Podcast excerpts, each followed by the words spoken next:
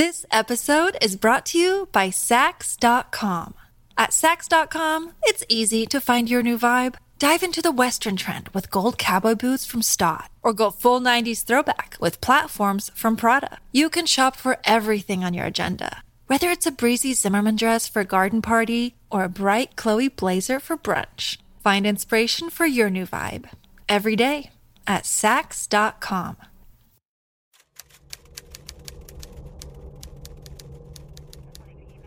Sin duda uno de los textos más polémicos de toda la historia de la humanidad es el Maleus Maleficarum, publicado en 1487, año en el que la cacería de brujas en Europa Occidental estaba a toda máquina. El libro, escrito por dos monjes alemanes, era un compendio de demonología y artes oscuras que sirvió como bitácora durante la Inquisición, ese periodo de la lucha de la Iglesia Católica contra la falta de fe, lo profano, las creencias populares y todo aquello que no podían explicar y que catalogaban como brujería. Luego de describir las pautas para determinar que en efecto ésta sí existía y cuáles eran sus formas más comunes en la época, el libro explicaba los métodos más recomendados para detectarla, para identificar a sus practicantes y por supuesto para neutralizarla.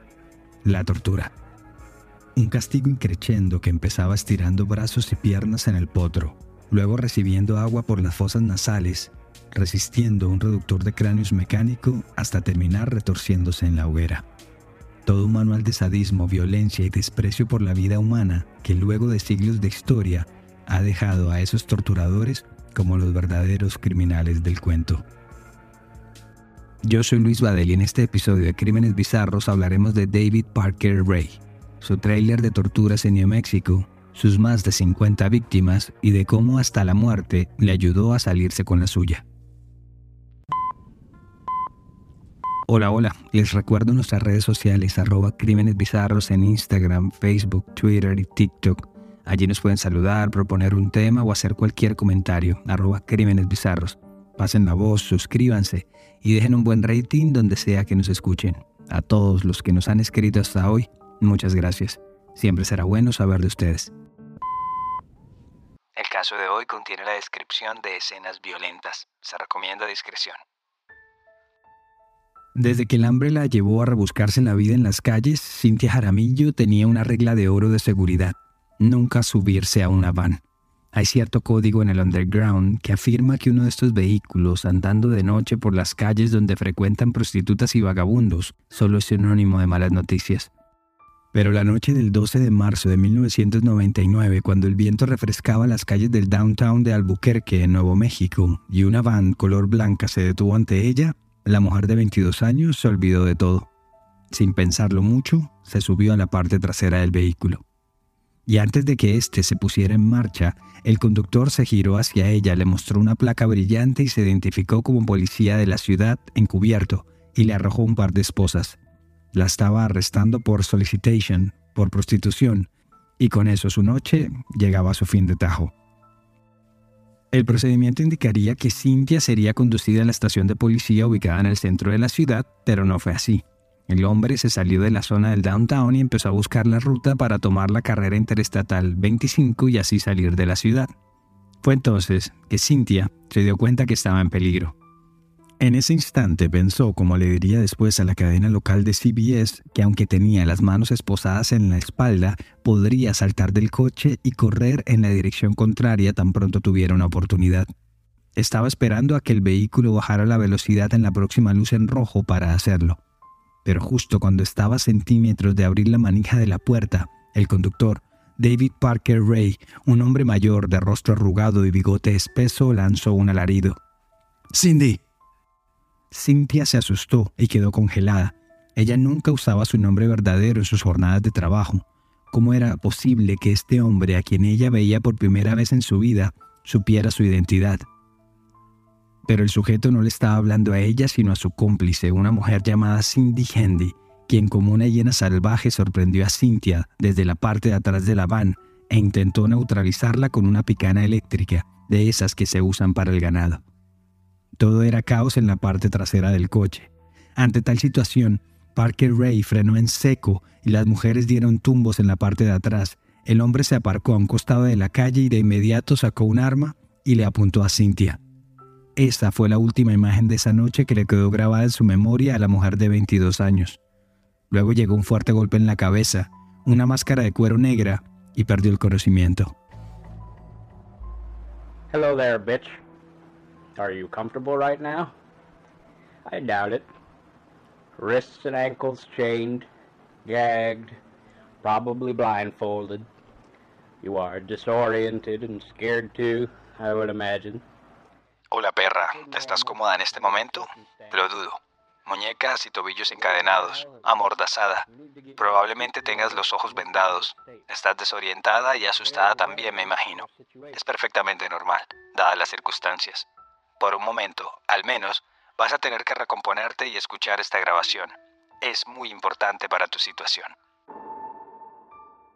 La voz rasposa, con tono campechano como de vaquero cansado que se emitía defectuosamente por los viejos bafles, despertó a Cintia. No sabía dónde estaba. Su cuerpo poco a poco iba retomando la sensibilidad, pero no se podía mover. Como bien le había dicho en la grabación, estaba amordazada. Sus manos estaban atadas con cadenas a sus costados. Estaba sentada pero inclinada sobre su espalda y con las piernas elevadas. Tenía un collar de cuero con una cadena que la conectaba al espaldar de la silla. Cada uno de sus movimientos estaba limitado. El dolor le invadía todo el cuerpo, seguía mareada, apenas podía abrir los ojos. Mientras tanto, la grabación continuaba como si fuera un macabro discurso de bienvenida por interminables 43 minutos. You were obviously here against your will. Totally helpless. You probably think you're gonna be raped, and you're fucking sure right about that.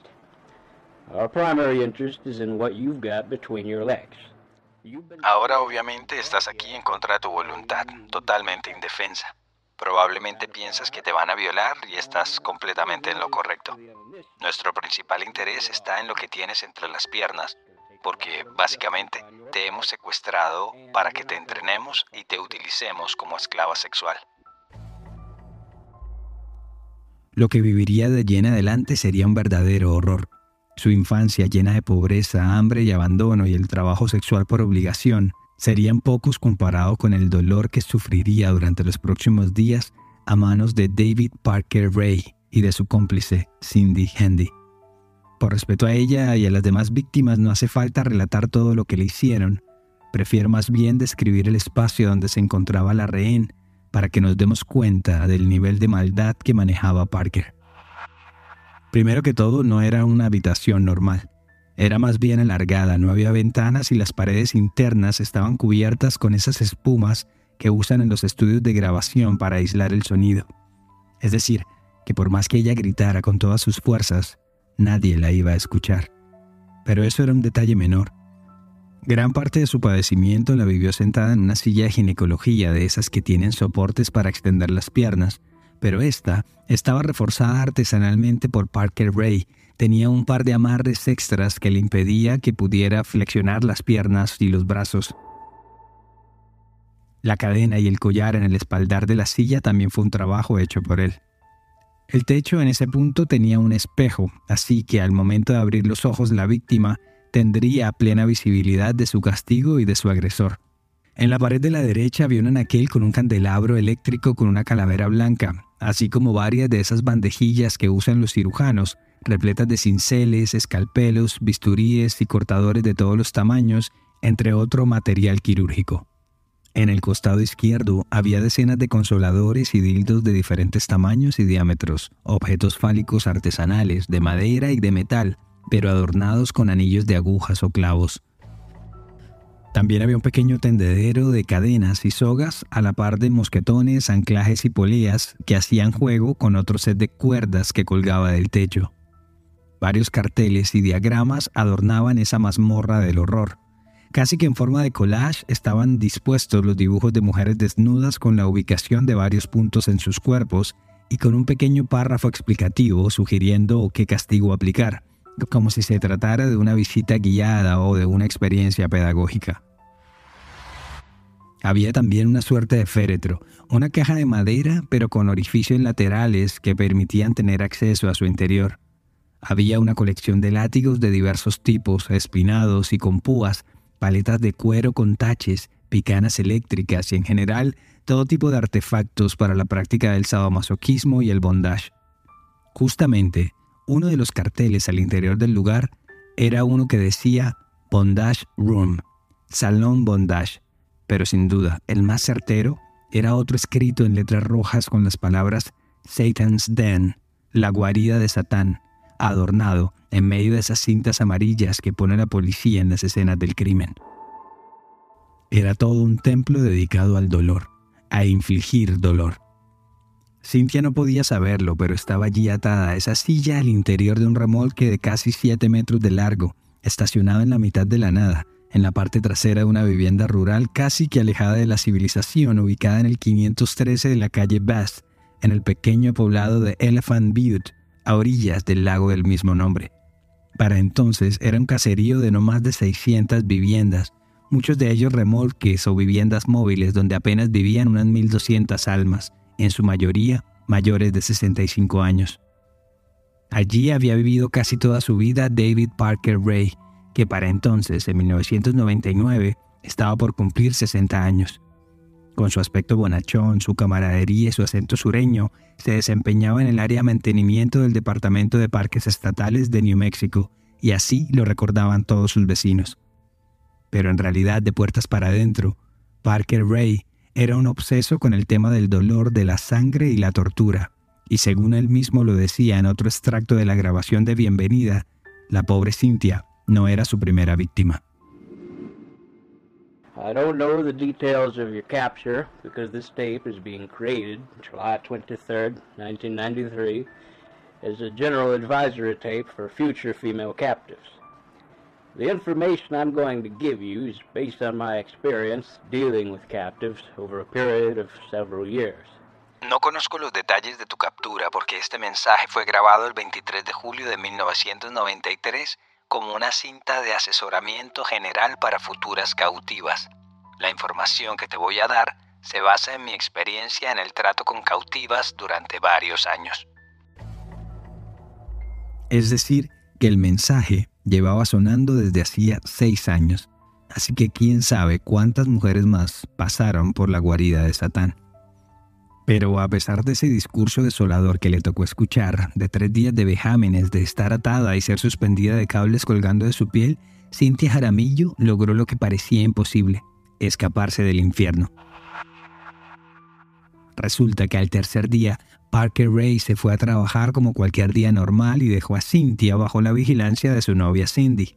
En ese momento, ambas mujeres no estaban en el trailer sino en la casa, donde precavidamente también había candados y cadenas y una suerte de jaula para la víctima de turno. Parker Ray era un tipo detallista, prolijo, no dejaba nada al azar. Luego de cada sesión limpiaba la zona con la dedicación propia de un artesano y la desinfectaba, parafraseando un viejo poema, con ese fervor que inspira lo sagrado. Pero Cindy no era así. Ella era más bien básica, dispersa, sin duda no tan sigilosa como su novio. Así que esa mañana, Cindy dejó las llaves sobre un mesón y dejó a Cynthia en la jaula mientras se fue a hacer algo a la cocina.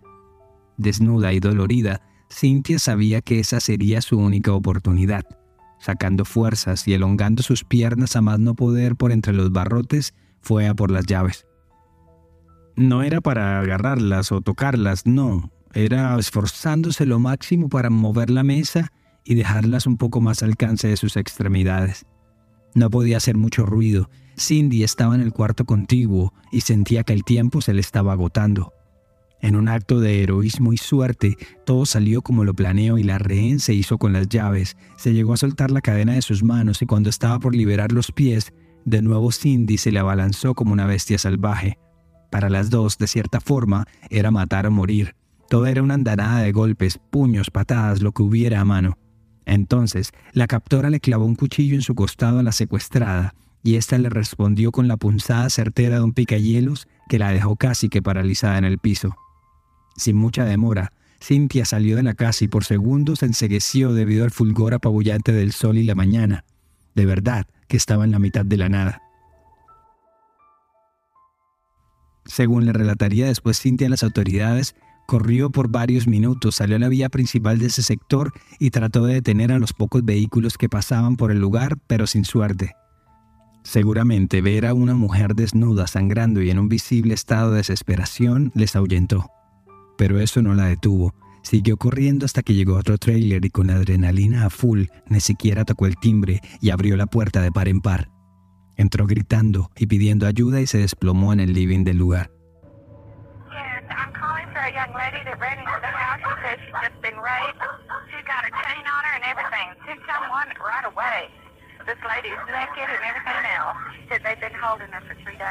Sí, estoy llamando por una joven que acaba de entrar corriendo a casa. Ella dice que ha sido violada. Tiene una cadena en el cuello y todo, y está desnuda. Dice que ha estado así en los últimos tres días. Al momento llegaron los paramédicos y el personal de la policía local y estatal. El testimonio de la mujer permitió dar con el trailer y con sus torturadores, quienes fueron detenidos de inmediato. Al momento de la captura, un reportero le preguntó a Cindy si ella tenía algo que ver con los hechos. Were you involved in any way? No. Kind of, Kind of. yeah. Surgeon. ¿Estás envuelta de alguna forma con el caso? No. De cierto modo. De cierto modo. Y acto seguido, un uniformado cerró la puerta de la patrulla. Ya ante el juez, ambos, David Parker Ray y Cindy Hendy, negaron las acusaciones y afirmaron que Cynthia había accedido de forma autónoma a participar de una sesión de sadomasoquismo. Obviamente el testimonio de Cynthia les contradecía y permitió encauzar la investigación. El caso era de tal magnitud que ya era el FBI el encargado de dirigir el operativo. El agente Norman Rhodes fue uno de los primeros uniformados en entrar al remolque del horror. remarkable. I'd never seen anything like it in my life. The first thing my eyes focused on was this black chair, which turned out to be a gynecology chair, uh, just sitting there empty. To see it the first time just kind of gave you a feeling of sickness, and it was just remarkable how everything was set up. Everything in here denoted pain. Everything in here denoted destruction. Nunca había visto algo así en mi vida.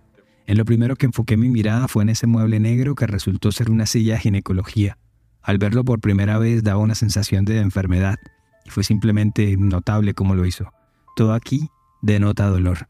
Todo aquí denota destrucción.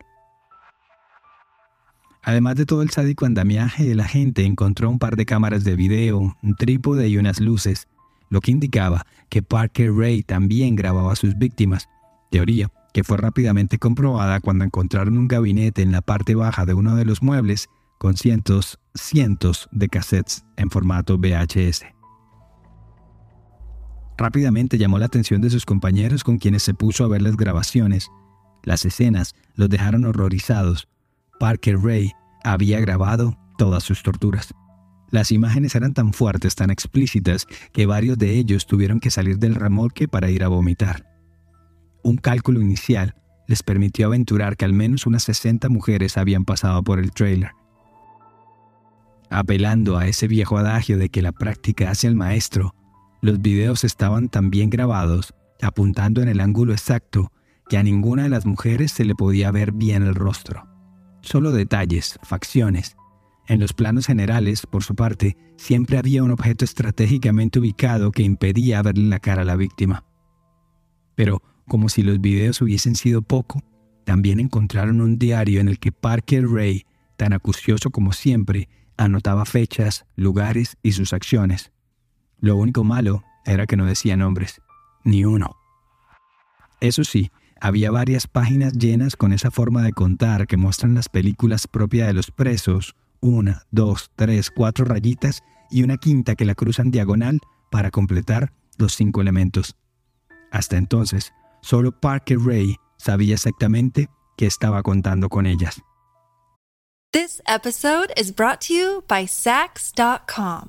At Sax.com, it's easy to find your new vibe. Dive into the Western trend with gold cowboy boots from Stott, or go full 90s throwback with platforms from Prada. You can shop for everything on your agenda, whether it's a breezy Zimmerman dress for a garden party or a bright Chloe blazer for brunch. Find inspiration for your new vibe every day at Sax.com.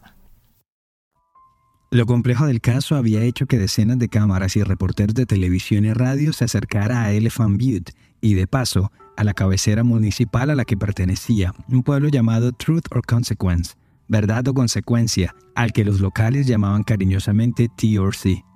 En la televisión local la noticia estaba a la orden del día, así como el ruego, la petición a otras víctimas para que se animaran a dar su testimonio. Así pasaron varias semanas. Obviamente no podían mostrar los videos de las torturas en las pantallas de televisión, pero sí extractos de la grabación de audio. A ver, parecía haber mucha evidencia en contra de Parker, pero la fiscalía por el momento solo tenía cargos de secuestro, tortura y lesiones personales, y por esos delitos al cabo de unos años ambos agresores podrían estar en libertad. Así que empezaron a recorrer el pueblo en busca de cualquier tipo de información extra. Justamente en la vía TRC quedaba una cantina que Parker Ray y su novia Cindy solían visitar y escoger a sus víctimas, el Blue Water Saloon, un típico bar americano con mesa de pool, barra de madera, dardos y una pequeña tarima para que las bandas de músicos toquen algo de country los fines de semana. Allí se empezaron a recopilar viejos cuentos de mujeres, tanto de locales como de visitantes, que desaparecieron sin dejar rastro. Todas ellas mujeres con historias de vida difíciles y rodeadas de pobreza, de drama, así que cuando las dejaban de ver, simplemente nadie las extrañaba. Fue allí que también se conoció que David Parker Ray no actuaba solo. Además de Cindy, también en sus fechorías lo acompañaba su propia hija, Glenda Jean Ray, y un amigo de esta, Dennis Roy Jancy. Fue entonces cuando otra víctima salió de las sombras y contó una historia similar a la de Cynthia. Angélica Montano dijo que era conocida de Parker Ray y su hija, y que en ocasiones había departido con ellos en el Blue Water Saloon. La mujer contó que una vez la invitaron a su casa y de inmediato le apuntaron con un arma, la drogaron y la mandaron para el trailer. Luego de varios días de abuso, Parker Ray la subió a su vehículo, la drogó de nuevo y la arrojó a un costado de una carretera cercana. Pero ante todo pronóstico, la mujer sobrevivió y aunque trató de denunciar el hecho ante la policía, su declaración estuvo llena de vacíos, de recuerdos a medias, y los uniformados decidieron no hacer nada. Pero entonces, ya con la resonancia del caso de Cynthia, el de Angélica también se sumaba a la lista de delitos. Ahí iban poco a poco armando un caso más robusto en contra de Ray y sus secuaces. La investigación también avanzaba en el tema de los videos. Luego de horas y horas de grabación, de ver pieles sangrantes y amoratadas, las autoridades pudieron encontrar la mitad de un tatuaje, y con esa imagen se fueron a los medios de comunicación. Y así fue al cabo de unos días que dieron con el paradero de Kelly Garrett. Before the FBI contacted me, I used to have nightmares of being tied to a table or handcuffs or duct tape scared me, but I could never put any of it together. And then when the FBI called, then I knew they weren't just dreams, Antes de que el FBI me contactara, solía tener pesadillas en las que estaba atada a una mesa o esposada. Con solo ver la cinta adhesiva me daba miedo pero nunca pude saber el por qué. Y luego, cuando me llamaron, supe que no solo eran sueños, sino que las pesadillas se habían vuelto real. Le dijo Kelly a un documental hecho por la agencia de noticias Barcroft. Tras varias semanas de terapia y recolección e incluso luego de ver imágenes de su propio video, se dio cuenta que ella había vivido una suerte similar a la de Cynthia, pero en julio de 1996, es decir, tres años atrás, y las autoridades se dieron cuenta que el modus operandi era muy similar a las versiones que se iban recogiendo.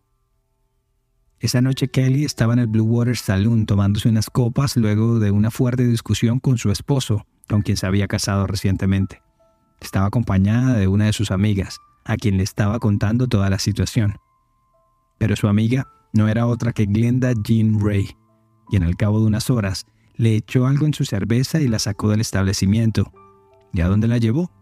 A la casa de su padre y se la entregó en bandeja de plata. Como lo decía en la grabación, Parker Ray desechaba a sus víctimas luego de aburrirse, y usualmente ese tiempo no era mayor a tres días. Cabe recordar que Parker lo tenía todo muy bien planeado y en medio del cóctel de drogas que le daba a sus rehenes antes de desecharlas, usaba pentatol sódico y barbitúricos, con la idea de producirles una amnesia específica casi que permanente sobre lo sucedido. A Kelly también la arrojó en una carretera cercana no sin antes propinarle un corte en el cuello para que se desangrara. Pero eso no pasó. Y entonces, tres años después, ya estaba la mujer declarando en contra de sus captores. Acabamos con un dato curioso y nada menor. En 1986, Glenda Jean Ray trató de informarles a las autoridades de lo que hacía su padre, luego de escuchar los gritos de una mujer que estaba una noche en su casa. Ella le dijo al FBI que su padre torturaba y violaba mujeres y además que después las vendía como esclavas sexuales en México, cuya frontera quedaba apenas a dos horas de distancia. Sin embargo, cuando lo entrevistaron a Parker Ray en esa época, el hombre no lo negó, o no lo negó todo. Así explicó su situación en una entrevista con el noticiero KOB4 cuando le preguntaron por sus acusaciones. I get my excitement from making a woman happy. My trailer had numerous sex toys in it of different types, all different fetishes. I got pleasure out of the woman getting pleasure. Uh, I did what they wanted. Obtengo mi emoción cuando puedo hacer feliz a una mujer. Mi trailer tiene numerosos juguetes sexuales de diferentes tipos, de todo tipo de fetiches. Obtengo placer si la mujer obtiene placer. Yo solo hice lo que ellas querían que yo les hiciera. Más adelante les dijo que sí, que en efecto le gustaba el sexo fuerte, el dolor y las torturas, ya que era aficionado a las prácticas sadomasoquistas, pero que siempre lo hacía con mujeres que compartían su mismo gusto y que encontraba en las comunidades sado que pululaban en el bajo mundo. Así pues, la denuncia de Glenda Jean Ray contra su padre no condujo a ninguna acción y antes por el contrario, como un imán, la introdujo más de lleno en ese mundillo. Así fue que conoció a Dennis Roy Jancy y a la misma Cindy. Empezaron saliendo como amigos de copas, luego su afición por el sexo y luego una cosa llevó a la otra hasta que resultaron en una suerte de relación afectiva los tres. Y después, por loco que pueda parecer, los cuatro y no contentos con ello, se dedicaron a buscar nuevas víctimas. Varios reportes y entrevistas con vecinos dieron cuenta de esa relación estrecha, incómodamente estrecha, entre David Parker Ray y su hija Glenda. Incluso, ella quedó embarazada y muchos apuntaron a que el verdadero padre de la criatura era su mismo abuelo. Pero de nuevo, fueron solo rumores. Lo cierto es que la relación de A4 se fragmentó Cindy se convirtió en la novia oficial de David Parker Ray, los cuales, recordemos, ya estaban tras las rejas. Luego seguiría la detención de Dennis Roy Yancey y de Glenda Jane Ray. El primero que decidió confesarlo todo fue Roy Yancey. Dijo que en efecto varias mujeres habían sido secuestradas y otras asesinadas, y hasta aseguró en la corte que él mismo le entregó a una de sus exnovias a Parker Ray. Y luego de varios días en el trailer, la asesinó ante la mirada de todos.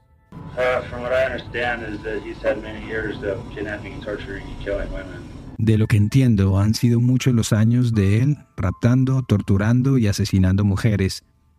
Y sobre lo sucedido a su exnovia dijo,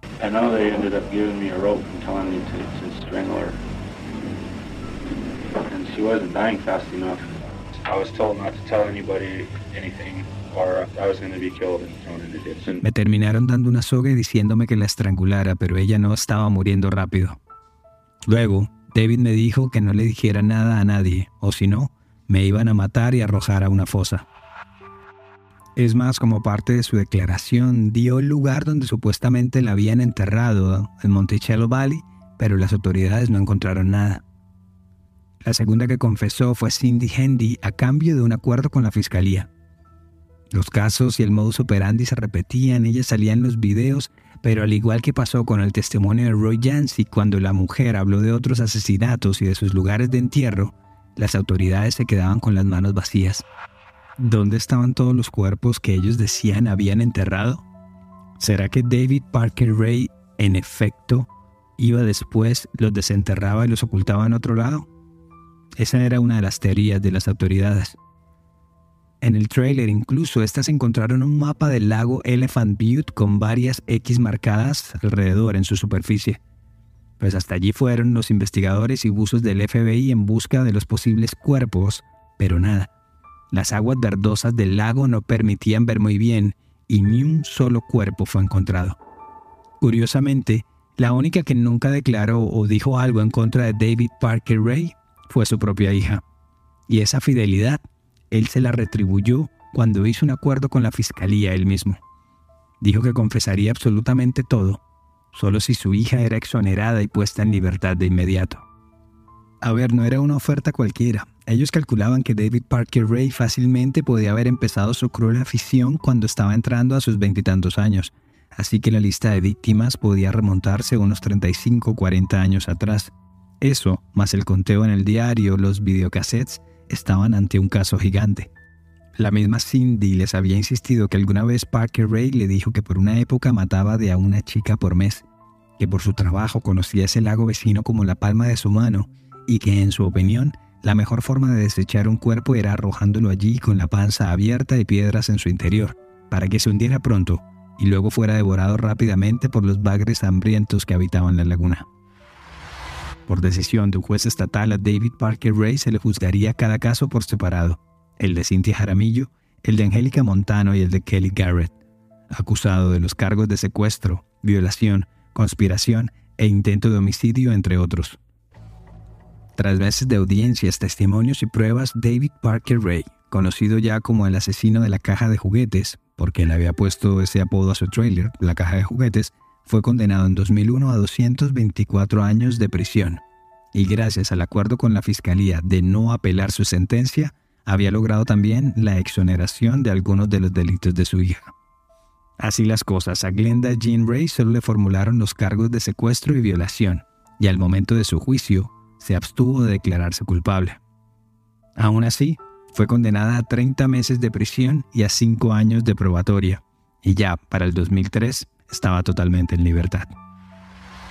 Dennis Roy Yancey fue condenado a 30 años de prisión tras confesar su complicidad en varios de los secuestros, pero sobre todo por el asesinato de su exnovia, el cual cometió supuestamente bajo órdenes de Parker Ray. Tras varios ires y venires, obtuvo su libertad en 2021 tras cumplir el total de su pena. Hoy está libre. Cindy Handy, la novia y después principal testigo en contra de David Parker Ray, fue condenada a 36 años de prisión con posibilidad de libertad condicional a partir del año 2017. Desde julio del 2019 salió de prisión y está en libertad. Pese a que Parker Ray ya había sido condenado, las autoridades estaban decididas a seguir desenredando el caso y sobre todo estaban empeñadas en encontrar aunque sea un cuerpo de las decenas que le atribuían. Cada tanto lo interrogaban de nuevo y confiaban que en algún momento el sádico decidiera darles una certeza más. Por lo menos, ya estaba tras las rejas y si todo salía bien, pasaría sus últimos días allí. Uno de esos interrogatorios fue programado para el 28 de mayo de 2002 en la prisión del condado de Lea en Hobbs, New Mexico.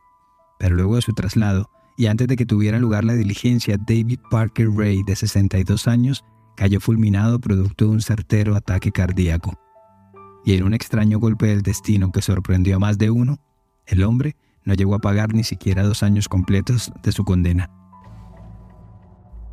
Luego de enterarse de la muerte de su agresor, Cynthia Jaramillo manifestó sus sentimientos encontrados al respecto en una entrevista que le dio al canal Discovery.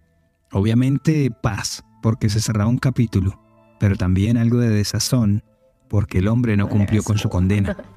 I think a lot of people don't realize that there are a lot of people out there that are sick like him. People just need to be more aware of what's going on out there. I Pienso mucho en que hay gente que no se da cuenta de que hay muchas personas rondando por ahí que están enfermas, así como estaba él. Solo necesitamos ser más conscientes de lo que está pasando allá afuera. No hay nada glamuroso o bonito. El dinero no lo es todo. Hay otras formas más seguras de ganarse la vida. En la actualidad, el trailer de Parker Ray, La guarida del diablo o La caja de juguetes, está estacionada en uno de los garajes de la Policía Estatal de New México como un testimonio del horror humano. Y aún hoy, 20 años después, hay un equipo que sigue investigando para dar con el paradero de más víctimas o de más sobrevivientes. Al final, solo tres de ellas han podido contar su historia, y aunque están lejos de los horrores que sufrieron en el pasado, cada tanto vuelve el miedo y el dolor cuando esa voz las despierta desde lo más profundo de sus pesadillas. And I can only give you advice. Be smart and be a survivor. Don't ever scream. Don't talk without permission. Be very quiet. Be docile and obedient. And, by all means, show proper respect. Have a nice day. El único consejo que puedo darte es ser inteligente y sé una sobreviviente. Nunca grites, no hables sin permiso, quédate callada, sé dócil y obediente y sobre todo, muestra el debido respeto. Que tengas un lindo día.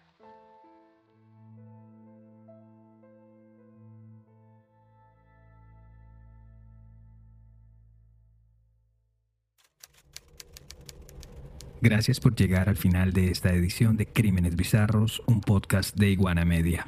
El episodio de hoy fue escrito y producido por mí, Luis Badel. Y ya saben, si quieren proponer un tema o simplemente saludar, lo pueden hacer en arroba Crímenes Bizarros en Instagram, Facebook y TikTok. Siempre será bueno saber de ustedes. Nos escuchamos a la próxima. Para mayor información sobre el tema de hoy, visita iguanamedia.net.